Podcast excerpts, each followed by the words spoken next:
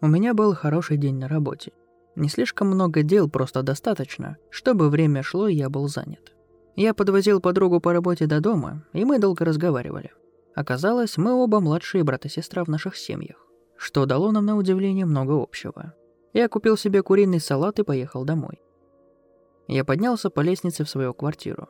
Я открыл входную дверь, и прямо там, на стене, со всеми улыбающимися фотографиями моих друзей и семьи, висела пустая фоторамка, пустая. Что за черт? Хотя это не испортило мне вечер, но заставило задаться вопросом. Я не стал бы вешать пустую фотографию, да еще и посреди коридора. У меня было большое зеркало в прихожей с фотографиями, размещенными по бокам, и оно является своего рода центральным элементом. Тем не менее, я не мог вспомнить, что было в этой рамке, и не было фотографии, которой бы не выскользнула. Я также не планировал ничего обрамлять, а если бы и планировал, то не стал бы вешать рамку до того, как вставил бы фотографию. Я бы солгал, если бы сказал, что это меня действительно беспокоило. Это была странность, не более. На секунду я поймал себя в зеркале на тревожном взгляде. Почему я позволил этому задеть меня? Выходные были не за горами. Я просто улыбнулся и убрал рамку. На следующее утро, придя домой, я обнаружил еще одну пустую рамку. Это было странно. В тот день она не была пустой. Иначе я бы снял ее вместе с другой. Не было никакой причины для того, чтобы я убрал только одну рамку. Так что же произошло между этим и тем временем, что заставило эту рамку стать пустой? И почему я не мог вспомнить, что было в этом кадре, когда я смотрел на него всего за день до этого? На этот раз я поймал себя на том, что не могу отвлечься. Зеркало в прихожей не врет. Пора было разобраться в этом, к черту выходные. Я сделал два вывода – Первый заключался в том, что если бы рама была пуста накануне, я бы ее снял. Следовательно, она должна была пустовать между моим уходом с работы и возвращением домой. В общей сложности около 10 часов. Вторым выводом было то, что фотографии, которые были в рамке, полностью отсутствовали. Они не просто выпали. Подложка была цела, и маленькие металлические точки, которые ее удерживали, были плотно прижаты. Либо кто-то вытащил фотографию, либо она просто перестала существовать. Это был не очень удобный вывод. Мое зеркальное отражение, казалось, было с этим согласно. Я проверил замки, балкон, окна, все. Я жил на втором этаже, но при этом достаточной решительности вор мог забраться куда угодно. Конечно, у вора не было причин залезать внутрь и просто украсть одну фотографию, оставив рамку. Но сумасшедшие были повсюду. Не надо мне рассказывать о соседнем городе, где весь район носит жуткие маски. Все было в целости и сохранности. Никто не мог войти или выйти, не сломав что-нибудь, а ничего не было сломано. Я пошел проверить ключи, не украл ли кто-нибудь запасной, но он был на месте. Но что меня удивило, так это ключ от велосипедного замка. У меня не было велосипеда. Перед входом была стойка для велосипедов, и я начал пробовать ключ. Соседи много насмехались, но я старался не обращать на это внимания. Наконец я нашел велосипед, которому принадлежал ключ. Спортивный велосипед, женская модель. Сиденье было немного ниже, чем бы я использовал. И учитывая, что я был мужчиной, я, наверное, бы взял другую модель. Возможно. Хотя мне нравились цвета. Это наткнуло меня на неприятную мысль. Может быть, я забывал не только фотографии. Может быть, я забывал и то, что или кто на них был. Может быть, я забываю людей. В качестве меры предосторожности я поспешил вернуться в свою квартиру. Я записал описание каждой оставшейся фотографии. Я также записал их на свой телефон.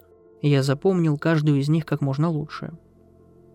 На следующий день, когда я чистил зубы, я заметил еще одну пустую рамку для фотографий. Я чуть не проглотил зубную пасту.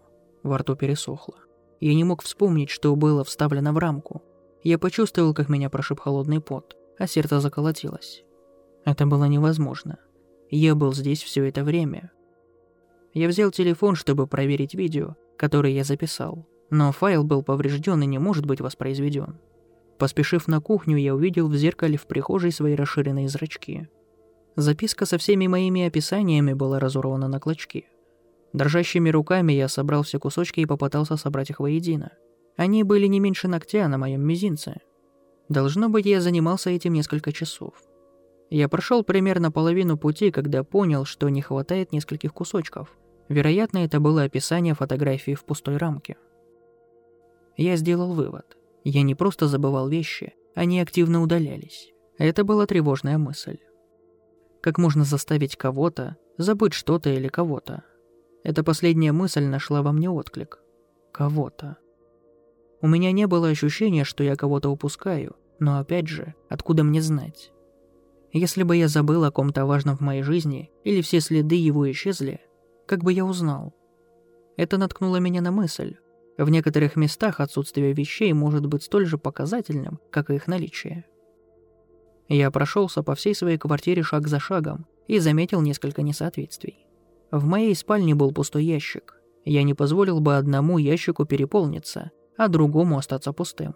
Я бы разложил вещи по местам, Возможно, кто-то пользовался этим ящиком до недавнего времени. На моем компьютере было несколько пустых папок. Возможно, я не самый умный пользователь ПК, но я не создаю пустые папки без причины, особенно не в папках изображения и фильмы по умолчанию. В моем холодильнике и морозильной камере были целые полки, которые были подозрительно пустыми. Опять же, почему бы мне просто не разложить все по местам? Было ощущение, что я наблюдаю за игрой в Дженга, только фигуры, которые я выбрал, были частями моей жизни. Когда я принимал душ, чтобы проветрить голову, я заметил еще две вещи. Во-первых, на моем правом плече был бледный участок кожи со странными очертаниями. Вероятно, там была татуировка. Второе. На безымянном пальце левой руки было отметено. Значит, до недавнего времени я носил обручальное кольцо. Я отправил несколько сообщений друзьям и родственникам и проверил свои социальные сети. Не было никаких признаков того, что я был женат, я получил несколько ответов от растерянных друзей. Они понятия не имели, о чем я говорю, и начали спрашивать, все ли у меня в порядке. Проблема была не во мне. Проблема была в том, что что-то шаг за шагом пожирало мою жизнь, и у меня не было способа бороться с этим. Я вернулся на кухню, налил себе виски и начал составлять список. Список, который кто-то вроде меня посчитал бы достаточно важным, чтобы повесить фотографию на стену. Родители, дяди, кузены, братья и сестры, бабушки и дедушки, домашние животные – все это. Затем я попытался составить то, что смог вспомнить с этими категориями. Я вспомнил почти все. Было несколько пустых мест. Например, у меня не было ни братьев, ни сестер, и я очень долго был холост.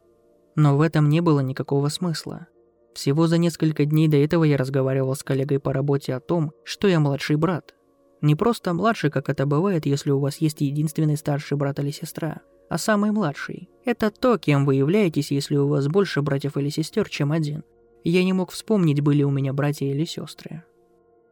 Я все изложил. Скорее всего, я совершенно забыл о двух братьях и невесте. Первым, признаюсь, я не очень хорошо с этим справлялся. Я позвонил маме после четвертой рюмки виски, и в моих словах было мало смысла. Она волновалась. Конечно, у меня не было ни братьев, ни сестер. Никогда не было и, к сожалению, никогда не будет. «Проверь фотоальбомы», — закричал я. «Проверь все альбомы, которые у тебя есть, и ты увидишь, ты увидишь пустые страницы». Я сел в коридоре на пол с пятой рюмкой, бросив свой мобильный телефон через всю комнату. Я уставился на себя в зеркало в прихожей. Я выглядел почти счастливым, несмотря на ужасное самочувствие. Вот что может сделать с тобой хорошая выпивка. Это как надеть маску. Я нахмурился так глубоко, как только мог но это выглядело так, будто я скорчил смешную рожицу.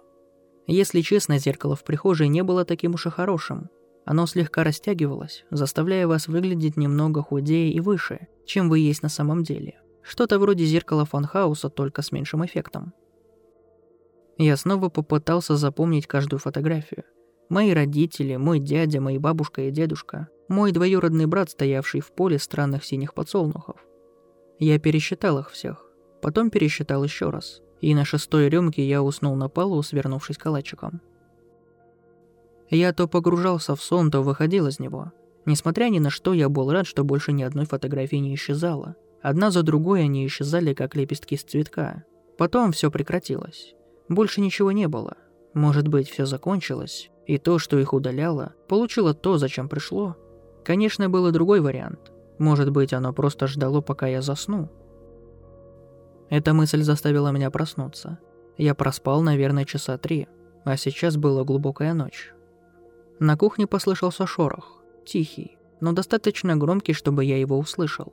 Похоже, кто-то рылся в моих столовых приборах. Там не было ничего особенного, чтобы что-то украсть. Ну, разве что старый нож для масла, который кузина подарила мне летом, когда увлекалась резьбой по дереву. Эта мысль заморозила меня. Я проверил рамки с фотографиями. Все фотографии были на месте. Возможно, есть еще время.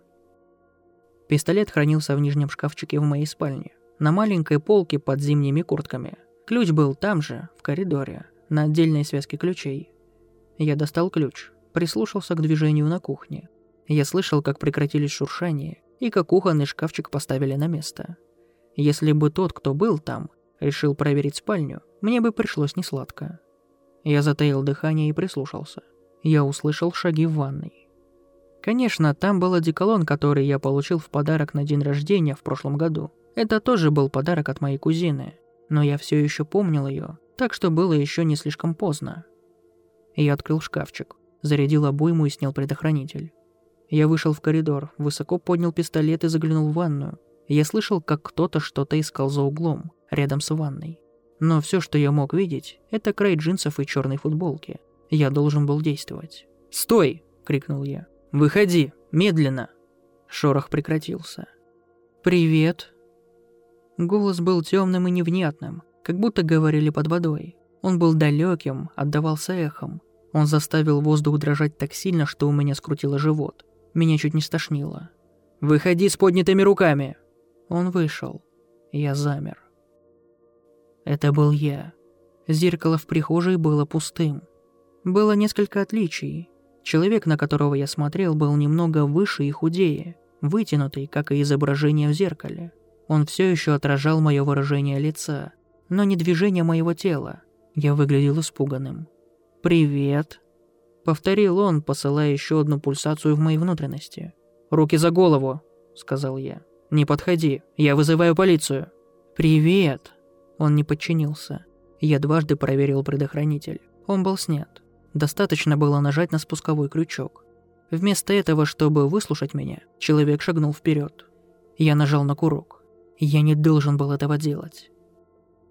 Пуля проделала дыру в его левом плече. Она прошла насквозь. Несколько капель крови вытекли из него, но испарились на полу в клубах черного дыма. Человек вел себя притворно, а теперь почувствовал опасность.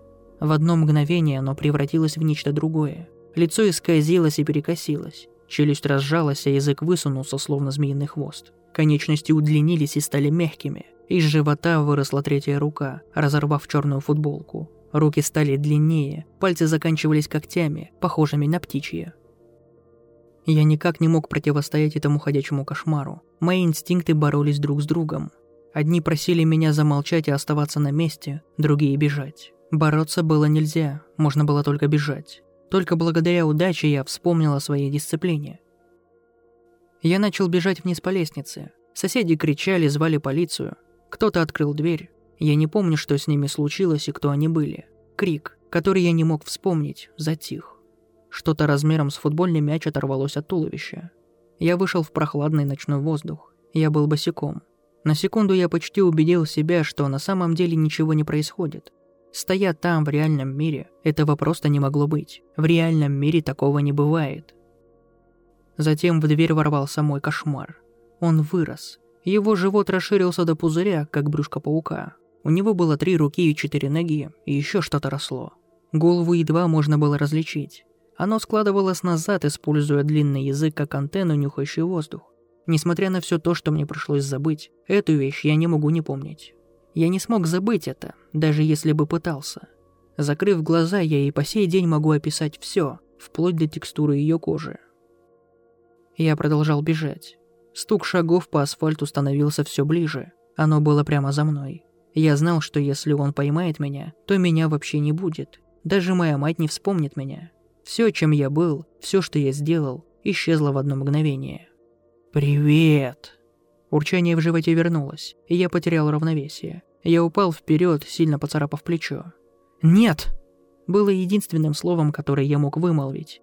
Я дышал слишком быстро, и моя голова почти не получала кислорода. Я был в панике. Я перевернулся, лег на спину и поднял пистолет.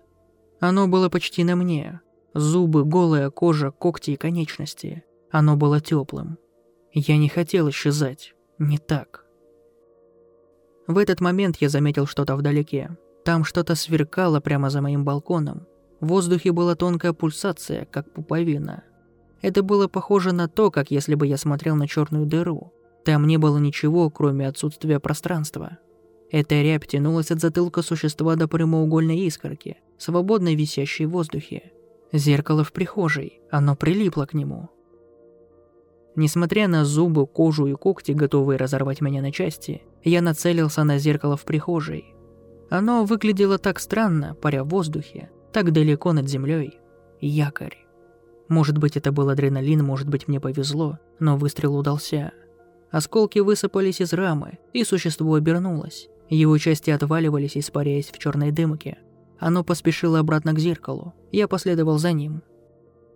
Оно упало на колени, размахивая руками. Оно пыталось собрать осколки, отчаянно пытаясь собрать все воедино.